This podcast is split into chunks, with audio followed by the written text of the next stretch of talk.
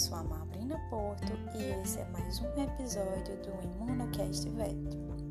E dando continuidade aos nossos episódios sobre hipersensibilidade do tipo 1, hoje a nossa conversa vai focar em uma questão muito importante, que é a fase de sensibilização e a fase de ativação dos mastócitos nesse processo.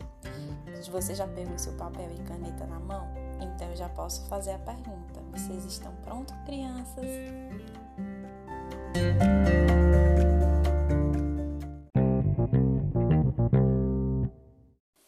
Então vamos começar pela primeira fase, que é a fase de sensibilização dos mastócitos, que ocorre da, segunda, da seguinte forma.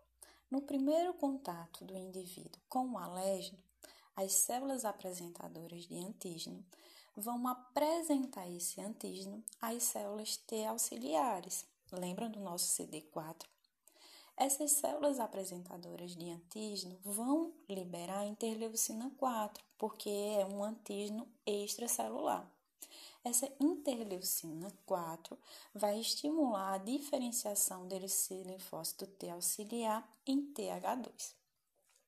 O TH2, por sua vez, ele vai continuar a secretar interleucina 4. Por quê? Porque ele vai estimular os linfócitos B a entrar no processo de diferenciação e produção de um anticorpo, que nesse caso é de uma classe específica que são as IgEs.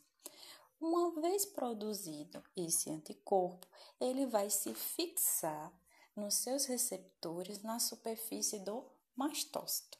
Só que nesse primeiro contato que a gente fala, que é a fase de sensibilização, não ocorre a desgranulação dos mastócitos. E agora vamos falar um pouco sobre a segunda parte, que seria a ativação dos mastócitos, que a gente fala que seria uma segunda exposição ao alérgeno. E por que essa reação é a reação tão rápida e imediata? Vamos pensar um pouco. O primeiro contato já produziu uma grande quantidade de anticorpos da classe IgE que já se fixaram na superfície dos mastócitos. Vocês sabem que os anticorpos têm a capacidade de guardar aquela memória imunológica de um determinado agente, de um determinado antígeno. Nesse caso, quando o indivíduo ele tem um segundo contato com aquele mesmo alérgeno, os anticorpos da classe IgE vão identificar ele de forma muito rápida, vão se ligar a esses antígenos, como eles já estão na superfície dos mastócitos, vai ocorrer um processo de degranulação dos mastócitos muito rápido. Nesse caso, os, suas aminas vasoativas, que existem várias, mas a principal é a histamina, é liberada, sem falar dos mediadores lipídicos, entre eles o fator ativador de plaqueta e os leucotrienos. Então, vai causar um processo de aumento da permeabilidade vascular, vasodilatação, broncoconstricção, hipermotilidade intestinal que isso vai levar a um processo inflamatório e a longo prazo, ou dependendo da gravidade da exposição desse agente alérgeno ao paciente, pode levar até a lesão tecidual. A gente não pode deixar de esquecer aqui de falar das interleucinas. A gente sabe que a interleucina 4 vai ser importante para aumentar a produção e secreção de IgE, a gente tem a interleucina 5, que vai ser importante para a migração dos eosinófilos para esse processo, né? Processo inflamatório e principalmente a longo prazo, quando isso se torna uma coisa crônica, e a gente não pode esquecer da interleucina 10, que vai impedir o processo de diferenciação celular dos linfócitos T auxiliares em TH1 porque nesse caso a gente precisa de TH2 para que tenha uma produção maior de anticorpos, certo? Então, essa segunda fase, que é a fase de ativação dos mastócitos, é uma fase muito mais rápida, que é quando o paciente ele tem contato pela segunda, terceira, quarta vez ao seu alérgeno.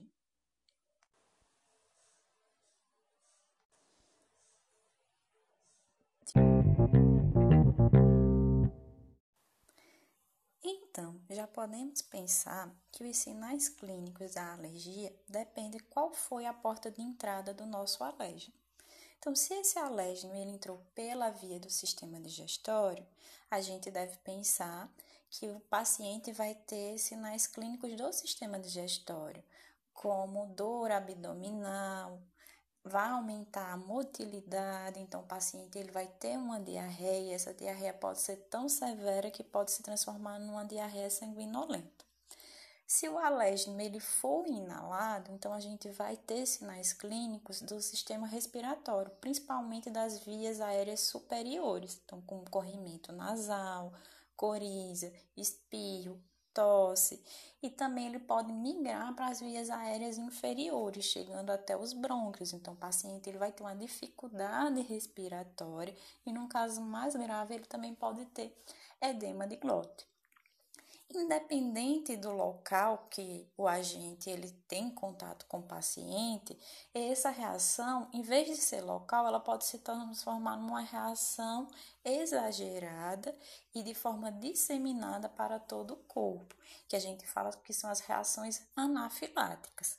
E eu faço um convite para vocês, para vocês pensarem qual a importância da adrenalina, de todo clínico ter seu consultório, adrenalina, porque um paciente que chega com a reação generalizada ou até mesmo em choque anafilático, a adrenalina pode salvar a vida desse paciente. Então, esse é o convite que eu faço para vocês, vocês estudarem a ação da adrenalina nesses casos.